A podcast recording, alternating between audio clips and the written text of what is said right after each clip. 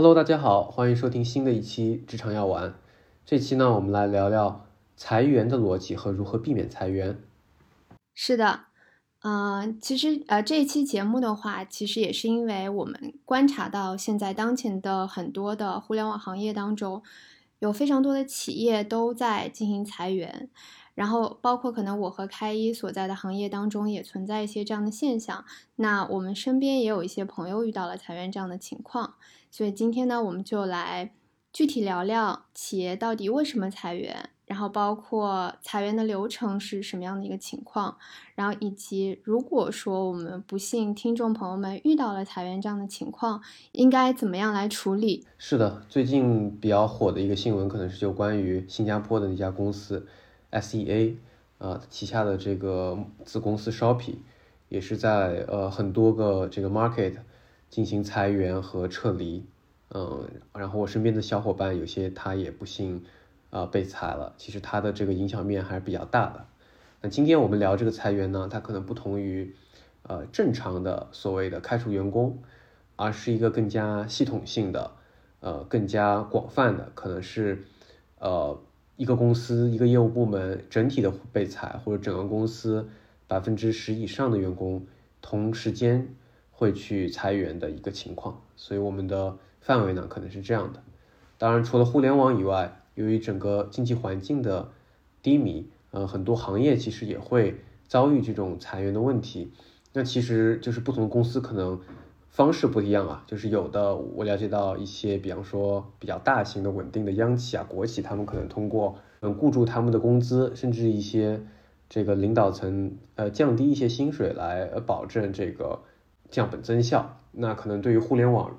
因为这个速度很快，本身在一开始发展的时候呢，就呃有很多冗余和招很多人。那互联网一般可能就是通过直接裁员的方式啊来达到应对这个。呃，市场预期的这么一个现象。对，嗯，那开一，我想问你啊，因为其实我们俩都在互联网相对来说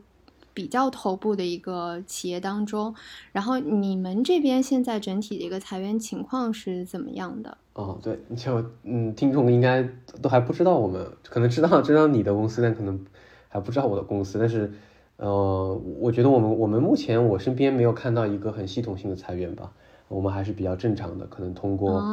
对通过就是呃正常的一些业绩考核，一些正常的呃一些业绩呃评评定，或者这个员工他有一些特别大的失误和错误进行这个罢免。但是整体的那个公司呃不仅是我们公司，所有的呃公司都会在投入产出比这方面会看得更重啊，不像之前可以呃更加所谓的疯狂的烧钱。目前所有的业务呢，也都比较看重怎怎样能够更快的形成正向的现金流。呃，那在形成正向的现金流的时候，就可能会考虑，呃，如何去更好的呃分配自己的成本，因为呃招人是一个成本嘛。那我能发现的是，我们公司可能在于招聘新的员工的时候，门槛会有所提高，啊，这个可能是一个现象。嗯，明白。呃，我听开一的意思，其实，呃，说到底，其实企业裁员一个核心的原因，其实是会考虑这个所谓的 ROI，就是说，呃，现在当前的这个业务，然后发展到什么样的情况，然后以及它对应的成本，这个 ROI 是不是为正的，然后来判定说它到底是不是应该去做裁员的这样的一个决定啊。嗯，我这边有个挺有意思的这这个前公司的一个消息，前段时间可能也是一个趣闻，也可以跟大家分享。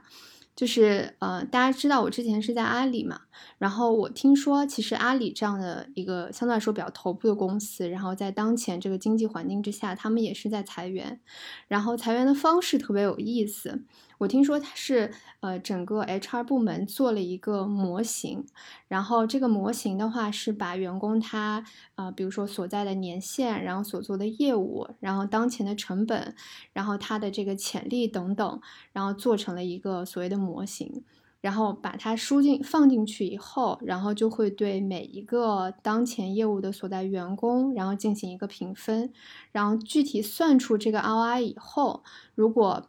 这个他们不满足这个所谓的 ROI 的话，就是他们会划定一个标准。那这个员工可能不管他在这个里边待了多长时间，是不是一个老员工，啊，都可能会面临裁员这样的一个一个一个情况，所以我觉得这个还挺有意思的，然后也想跟大家分享，就是说每个公司它可能裁员的方式都不同，但核心它的这个裁员的指标可能都是去看这个 ROI。嗯，是的，是的，我我也赞同，呃，就本质上，呃，人力成本是公司呃众多成本的一个大头，然后作为企业，大家也知道，企业有。这个 HR 部门有财务部门，他们的角色可能就是算这笔账。那最近为什么裁员比较多呢？实际上是，呃，企业对于这个 ROI 的预期进行了一些调整，根据市场行情、手头的现金流，对于所谓的呃 investment，呃和 return 的关系呢，可能会有一些调整，就导致之前的这个平衡被打破了，所以就必须用各种方式去达到呃更新的这个 RI 的目标。对，然后还有一个点，就是我最近发现的现象，然后也挺有意思的，就是有很多公司，它可能当前也许啊，并没有出现这个，比如说业务本身的营收为负，然后或者说它的营收在缩减，但是它也在做裁员，那可能这个是一个我们当前这个疫情所带来的呃一部分的这个连锁反应。对，然后就这个连锁反应的话，可能是需要一定的周期反映到企业身上，所以有一些企业它会通过一些呃未雨绸缪的考虑，然后决定说我可能在当前，然后去做一波这样的调整，那也能够帮助这个公司去获得相对来说呃性价比更高的这个劳动力。对，所以这个的话，我觉得也是当前有很多的行业，就是陆续一家一家，我们看到就是连锁式的在裁员的一个原因。嗯，对我我是觉得，比方说类似疫情呃这种事情，其实疫情刚开始的时候，对互联网公司是一个嗯有利的一个信息吧。对，只不过可能令你说的疫情带来的呃实体行业的一些衰退，哎，到现在开始也影响到。互联网公司，因为互联网公司主要通过广告为主要的收入，那广告其实是非常依赖于，是的，啊，非常依赖于其他的传统行业的，对。但我觉得总体来说，这个第二点，企业为什么裁员，它这个算账的时候，它可能也是对于未来的期望发生了一些改变，呃，对于以后的一些不确定性，嗯，这个不确定性会把这个 ROI 成本的这个部分或者 return 这个部分，呃，会降低，因为它并不确定我。投资就有那些 return 了，这个不确定性带来了公司要呃更加保守在计算这个 ROI 上面。嗯，是的，确实是这样的。哎，那开一，你身边有些朋友有没有？因为我们没有经历过嘛，那有没有朋友告诉你说，企业现在裁员的整体的流程是什么样的呢？嗯嗯嗯，呃，我自己是有些这个呃观察的。那我觉得企业，呃，我自己的判断，企业裁员的话，呃，如果做了做决定呢，可能会时间长一点，但一旦做了决定，执行的速度会比较快。那其实任何一个就是组织进行调整的时候，呃，不管它调整的快和慢，它其实都有好处和坏处的。那裁员也是作为一种企业调整的呃手段之一嘛。如果在执行的时候变慢一些呢，它的好处就是比较人性化一些。嗯，大家在这个过程当中能够比较好的把手头的事情啊交接给一个新的团队或者新的组织结构。那么对于新组织结构的变化，每个人也会可以发出自己的声音。呃，这个呢是一些好的地方。它不好的地方可能会在于，呃，军心会得到呃涣散啊，因为呃人们并不清楚呃自己在一个新的组织结构的一个一个角色。或者说，当人们听到，哎，我们决定要裁百分之三十的员工，那人们就会想到底谁会，呃，被裁？反而每个人都无心在自己的工作上，呃，或者说知道，呃，自己被裁了，但是还有一段的时间，这个时候实际上，呃，对于公司的稳定也不一定有好处，因为大家都知道自己肯定会会走，啊，那可能也没有心思在自己的这个事情上，所以针对。裁员这样的组织结构，一般来说可能执行起来还是会，呃，比较比较快的。它可以立即在一些财务的报表上面体现出这个成本的节约。嗯，所以说，呃，我觉得我看到的一些国内的公司裁员过程还是比较比较快。当然，裁员它它的流程啊，我理解就是分成下下决定、执行还有事后。那我觉得就是大家可以之前看到 Airbnb 啊，呃或者一些外企它也有裁员，它其实也是决策决策很快，执行很快，但它事后呢，它的工作会做的比较多，比方说帮助一些员工啊找下一份工作啊等等等。呃，那可能国内的公司就这方面会会少了一些。那其实。我觉得身边人可能就会在裁员的时候就会能感去感受到，其实自己也就是呃这么一个大组织里面的一个成本单元和呃收益单元。对，刚刚开有说啊，就其实现在裁员整体的流程从时间上来说它是比较快的，但是据我所知，其实从呃，真正下定这个裁员的决心，并且去做执行的这个过程，其实很慢的。因为很多的 HR，包括管理者，他其实都是要去做，呃，整体公司的一个业务的盘点。那当然，他从这个业务线还有财务线的角度上去做盘点以外，他也会对呃人才去做一个整体的潜力的一个判断，然后他保证在这个业务的基本上满足他成本的这个基础上。尽可能的去保证最好的员工能够留在这样的一个团队当中去，因为有可能，比如说业务的方向会发生变化，然后但是呢，他如果要是留下了优秀的人的话，这部分优秀的人可能会找到新的业务方向去做，呃，可能他的这个整体的裁员的流程上。呃，是相对来说比较慢的去做一个决策的，但他一旦下定了说裁员的这个决策以后，那他从执行层面上，可能在呃，我知道中国网中国的互联网公司可能在一周之内就会完成这个裁员所有的这个流程。当然快的，我我知道的就是身边有些情况是可能一天之内就会完成整体的一个裁员的流程。嗯嗯，了解。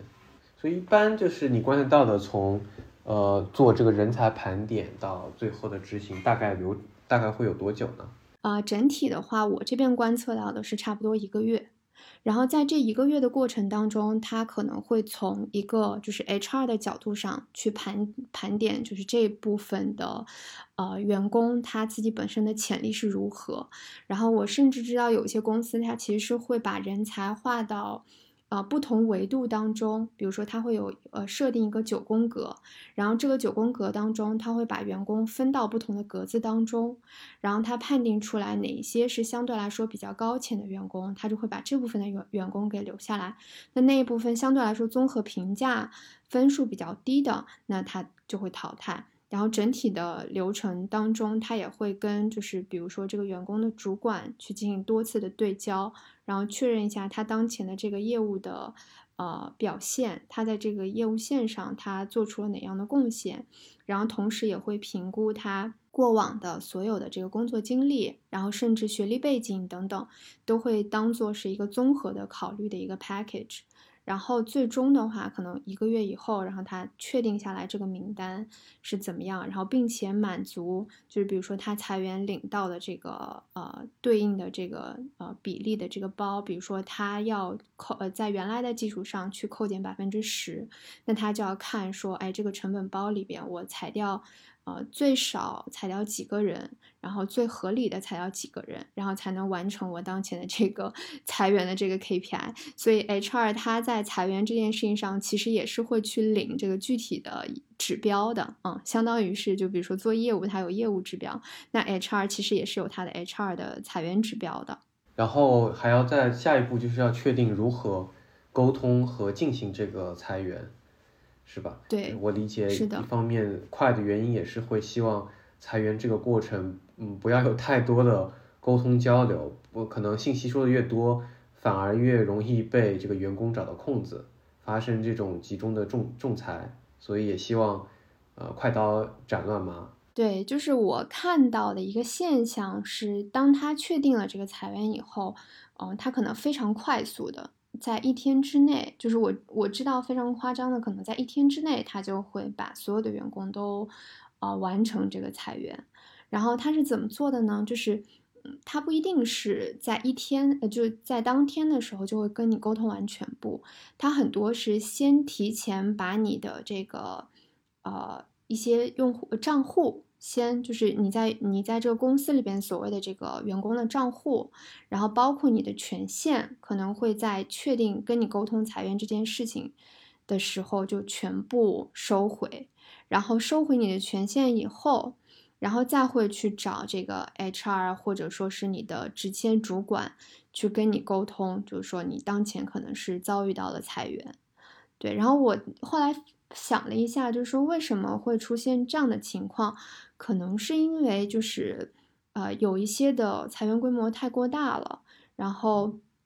公司会担心就是存在这种抱团仲裁的情况，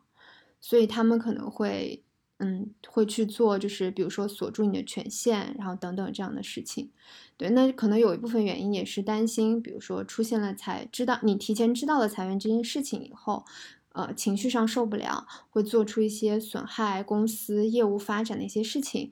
比方说，最极端的情况，可能有一些员工他会修改原来已经写好的代码，然后给其他的一些同事造成一定的困扰。等等，这些都可能是呃裁员的企业他并不想看到的，所以他可能倾向于在非常快速的情况下先把你的权限给锁住，然后我再对你进行一些，比如说呃就是情绪上的沟通啊，还有赔偿的沟通啊等等。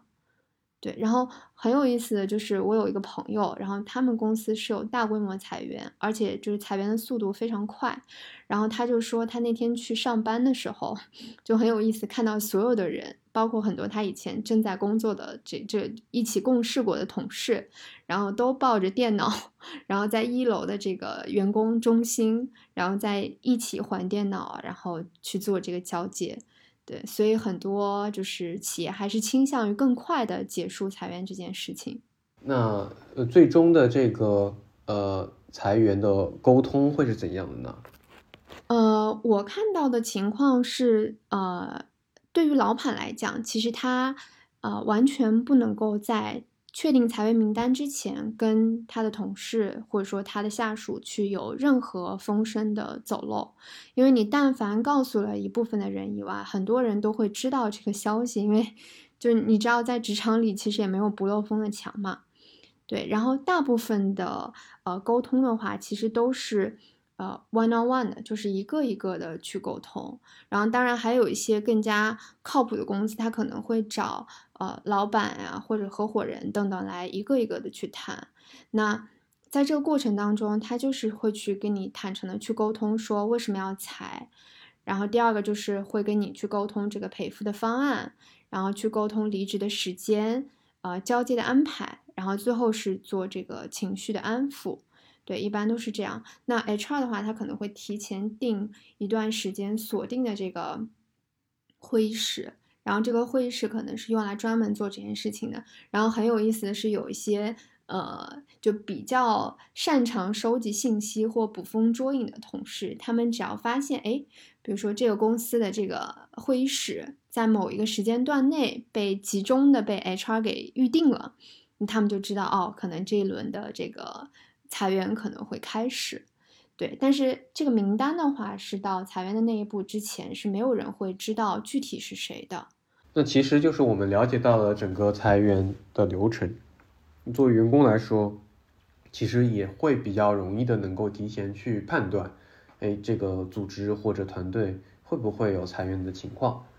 对吧？我们我们总结一下，刚才可能说的就是一个期望和 ROI 的调整，这可能反映到。呃，大环境、经济形势，你这个赛道，呃，一些投资人的一些说法呀，或者一些国家政策的一些改改动，然后到如果你是上市公司，可能你的股票的这个行情，如果你的股、你的公司股价一直在跌，说明它的现金流肯定也会有一些啊问题，它就需要对 cost 进行一些调整，嗯，然后还有就是可能你会去发现这个有很多很多的这个刚才令说的。HR 的一些和老板的沟通交流啊，或者和找些人，呃，说话，然后或者是把一个 meeting room 给 book 起来，啊，等等的一些操作，可能都是一些信号。当然，可能是在呃最后最后那天，你才能知道到底谁是在这个名单里面。但是，可能之前有了一些信号之后，你就可以做相应的一些动作。可能是说避免你最终被裁，或者说如果真的被裁，呃，你会需要怎么做？或甚至第三种情况是你其实不 care，因为我也知道有些员工，啊，他他他他他说我我其实我也想离职了，我就等着拿一个大礼包。对，大家知道被裁的话有 N 加二，还真是这样。对，那他实际上他的心态就是说我如何，我如何可能进入这个被裁的名单，或者说他的心态可能不一样。但是无论如何，你提前知道这些信息呢，可能会对你最终听到这个消息来说，会不是那么惊讶，会有一些比较正确的心态来处理。那丁也说过，本质上我们呃公司也不希望员工呃有过激的行为，其实你自己也不应该有过激的行为。因为大家了解到这个是一个呃游戏规则，对，所以呃我们可能要调整好心态，通过了解整个过程。其实我觉得和开一今天讨论这个裁员的问题，也是帮助，就是呃我们的听众朋友知道说裁员的流程是什么。那一方面可能是给大家一些更多的信息，另外一方面的话就是呃告诉大家，如果万一我们会遇到这样的情况，需要做什么样有效的准备来最大化的保障我们的权益。对，核心是这样的一个目的。当然，刚刚开也有提到过，呃有一些。呃，我们的小伙伴他可能本身就是想要离职的，我还真知道有这样的同事，然后他们可能呃有一些 HR 的部门或者是业务方，他们会有更加人性化的方式，就是你可以跟我去申领。要这个大礼包，就比如说你确实不想在这个公司做了，那你可以，比如说你想要领这个大礼包，那你来找主管，然后主管会跟 HR 去反馈，然后他们进行一轮评估以后，那如果觉得这个合理的话，那可能真的这个小伙伴就能够得得偿所愿的去领到这个大礼包。OK，在正常情况下，大家都不想被裁。对吧？那如果真正的呃面临了被裁的这个情况，我们应该怎么办呢？有以下几点给大家参考一下。我觉得首先第一点的话是，呃，希望小伙伴们能够勇敢一点去争取自己的合法权益。对，然后呃，所以我觉得这件事情是呃很重要的，就是不要因为比如说啊面子上过不去，或者是呃因为觉得不好意思，然后不去问这个所所谓的这个赔偿的细节。对，所以其实我是鼓励所有被裁的同学都应该勇敢一点，问清楚。一般来说，这个 N 加一是没有什么特别大的问题的。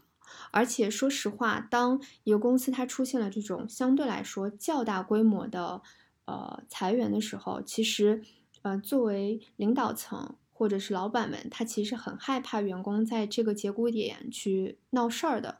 所以，呃，我觉得大家遇到这种事情不用怕，应该坦诚勇敢的提出，呃，我们自己的这个合理的诉求就可以了。对对，所以第一点，实际上我们正确的处理，呃，被聘用和这个聘用别人这个关系吧，就是我们是有一个合同的啊，然后呃，其实确实本质上也没有所谓的，呃，所谓的情绪情感啊，或者是忠诚。呃，在里面，就是到达这一步呢，就是我们按照一定的规则做事情就好了。所以大家也要了解到，呃，合同上赋予这个员工的一些一些权益和权利，嗯，然后应该有的一些这个呃经济补偿还是需要拿到的，并且在最后签任何的纸面的合同的时候，一定要看得比较仔细，去保证呃自己了解到每个细节，包括有的时候可能被裁之后还会面临。经验啊，等等的，那这些都需要在签字之前都要了解清楚。啊，就是我知道有些公司可能会说，你如果今天不签，那你可能没有这个 N 加二，呃，可能就没有这个加二的补偿等等。那我觉得这些可能其实本质上不太合理呢，需要有呃员工需要有更好的自我保护的意识了。当然，像海外的一些公司可能有所谓的工会这种机构。那就是中国这边的渠道可能就比较民间，但是，呃，我觉得这个就是我们作为打工人，呃，需要这个不受欺负。如果大家都，呃，随随便便的可能说接受这种被裁没有补偿的这个结果的话，其实对于我们也不是有利的。然后另外一点的话，我觉得是，呃，被裁的小伙伴要珍惜自己的羽毛，去衡量一个长期的利利弊。因为我知道的是，有一些就是相对来说，就是到后面比较极端的一些案例啊，可能员工和呃 HR 和主管都撕破脸了，然后甚至出现了他们可能在呃公司去闹事，或者甚至是有一些呃扬言要做一些极端的事情，这些都有。对，但是我想说的是，其实大家还是要珍惜自己的经历。就是我到底是在现在的这份工作当中，已经在被放弃的状态当中，继续去跟当前的这个公司去拉扯，还是说我勇敢的追求自己的合理的权益，然后再去找到下一份相对来说更好的这样的一个工作，是来的更加划算。我觉得这个是需要自己去评判的，因为有可能在这个过程当中，你浪费的是自己的时间，也导致你错过了更好的机会。然后另外一点就是说，有可能在这个过程当中，因为你和老板或者 HR 闹得不是很愉快，然后导致呃影响到你后续，比如说入职下一家公司，因为我们都知道就是。呃，一般公司在入职下一份下一份就是工作的时候，是会对上一份工作去做一些相应的背调的。那如果说呃大家在这件事情上闹得并不是非常愉快，导致后续呃可能呃主管不给你或者 HR 不给你很好的背书，然后导致你没有办法在这个行业之内，然后找到更好的工作，那其实也是一个得不偿失的一个事情。对，所以可能开一说的就是，可能海外相对来说有更加良好的这样的一个保障的机制，但是我们可能在中国的互联网环境当中，没有这样的这个很好的机制来保障的时候，更多的时候要啊想一想自己的这个长期的利益，怎么样才能够更好的不受到损伤，然后能够最大化自己的权益。没错，那下面一步可能就是到要找下一份工作。呃，这个就是，其实就是跟呃所谓的裁员可能没有关系了，就是如何找找一份新的合适的工作。对，但我我觉得可能在呃这种形式的裁员之下，我觉得首先就是不要灰心丧气，因为本质上你可能没有做错什么。那我身边也有一些，他可能能力非常强，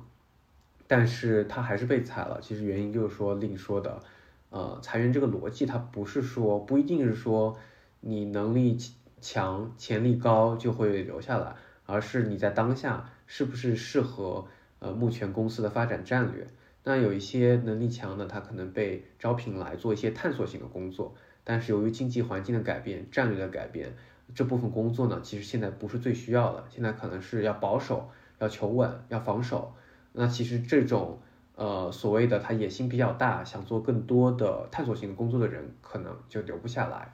对，这个时候其实你一方面就要调整自己的预期。那在这种环境下，是不是我还要去追求那些非常前沿的工作，还是说我找一个比较呃基础稳定的？随便说，在整个互联网里面，其实比较稳定的就是赚钱的部门，比方说商业化。那么这个部门不管你的业务是如何改变，我都要去给公司达到。这个降本增效，特别是增加收益的这么一个作用，所以其实商业化部门是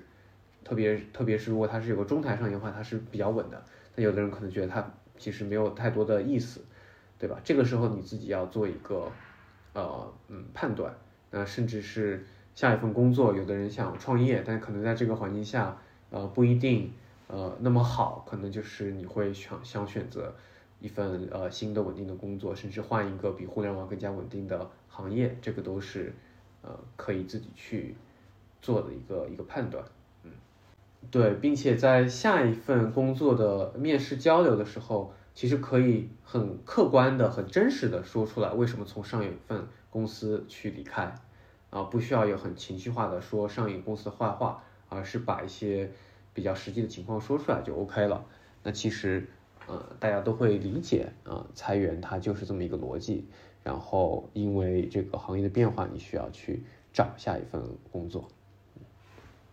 对，然后我觉得还有一个建议可以给到大家，也是我看到就是身边有一些裁员的同事，啊，或者说是裁员的朋友，啊，他们在用的一些方式，就是他们会用现在的人脉资源，包括当前的这个。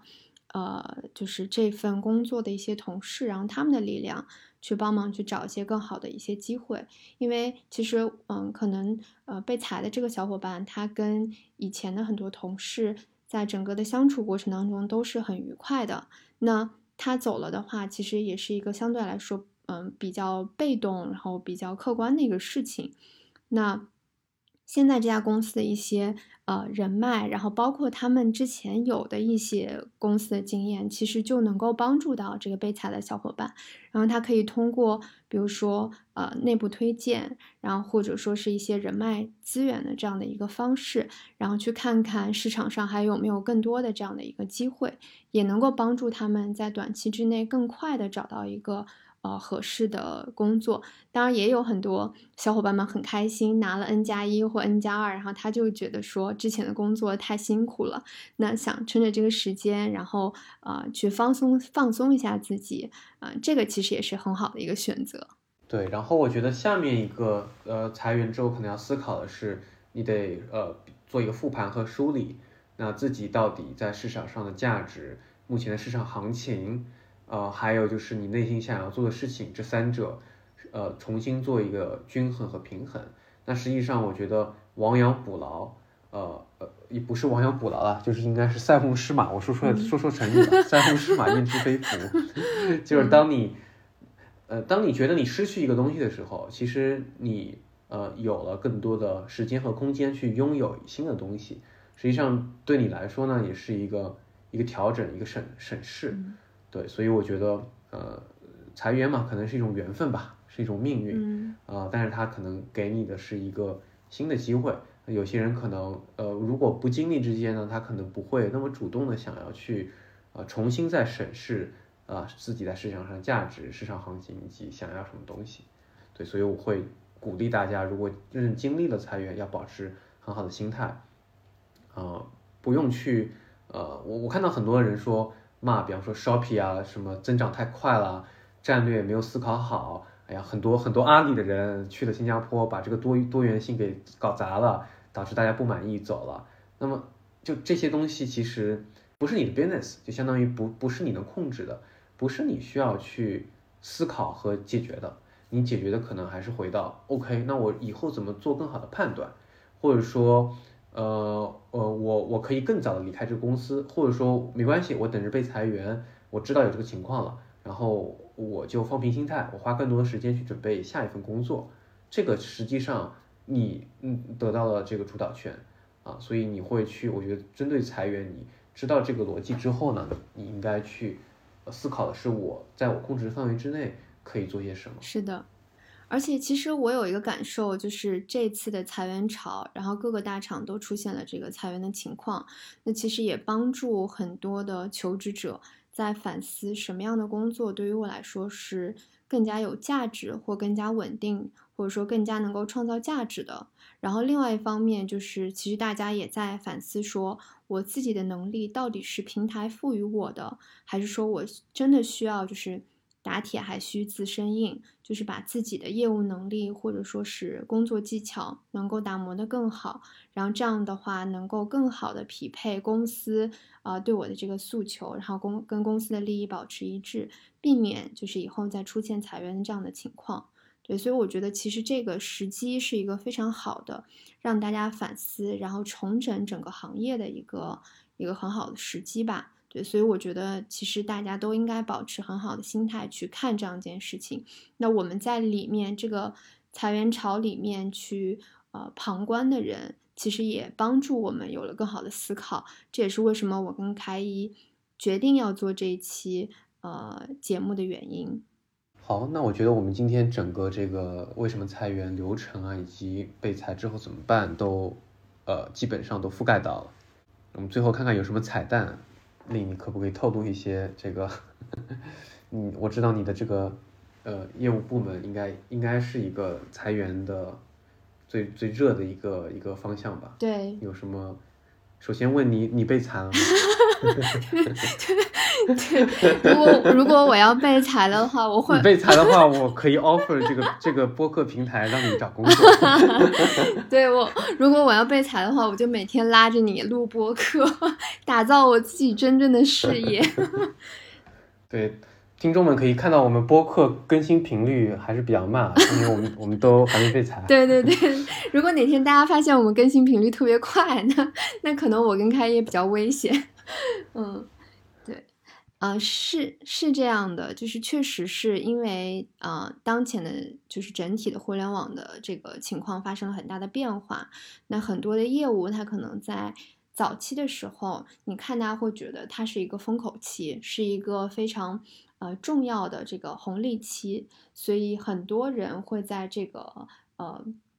业务的高速发展的时候加入这个公司。对，但是确实就像我们早期刚开始进入这期播客的时候说的，有很多事情可能并不是呃个体所能够决定的，它还是一个大的趋势。对，那像我们的这个业务的话，相对来说啊，可能开一他们的业务呃就比较容易赚到更多的钱。那呃，我我所做的这个业务呢，它可能相对来说就更加的吃苦耐劳一点。对，所以呃，这个的话，我觉得也是不可避免的嗯。然后我看到的是很多的这种裁员的呃同事，他们其实都会有非常大的心理负担。然后甚至你可以看到，就是我们之前在二一年的那个年底，很多人都还在说啊，我要反对九九六，然后我要反内卷。然后到这个整体的裁员潮出现以后，非常多的人又开始呃开始卷了起来，对吧？有很多同事我看到的一些小朋友们，就他没什么活，但他一定要做到十点十一点。对，其实我觉得这个是不好或者没有必要的。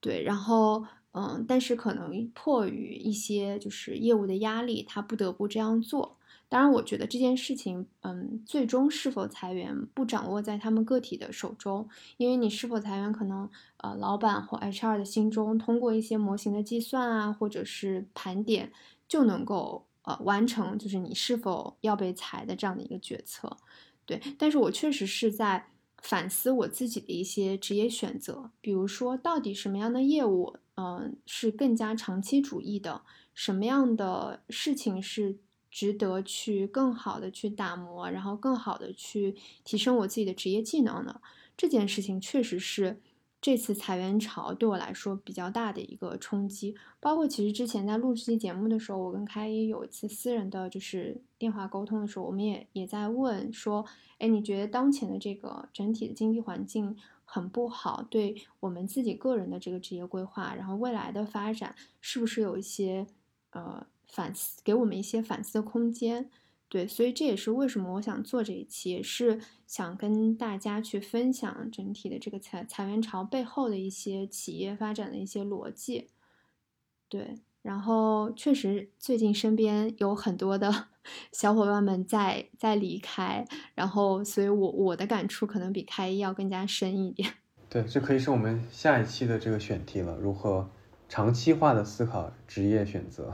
好，那我们今天这期就到这边了。好的。好，那感谢大家收听，呃，这一期的职场药丸，有任何的反馈和想要聊的话题，可以给我们留言。好，下期见。感谢收听本期的职场药丸，希望有给你带来新的职场灵感和洞察，对职场更有信心。如果你喜欢我们的节目，可以在苹果 Podcast 给个五星好评，订阅和转发职场药丸给身边的朋友，这对我们非常重要。也可以在微博和知识星球搜索职场药丸，加入职场星球，与我们和嘉宾互动交流，修炼职场灵药。我们下期见。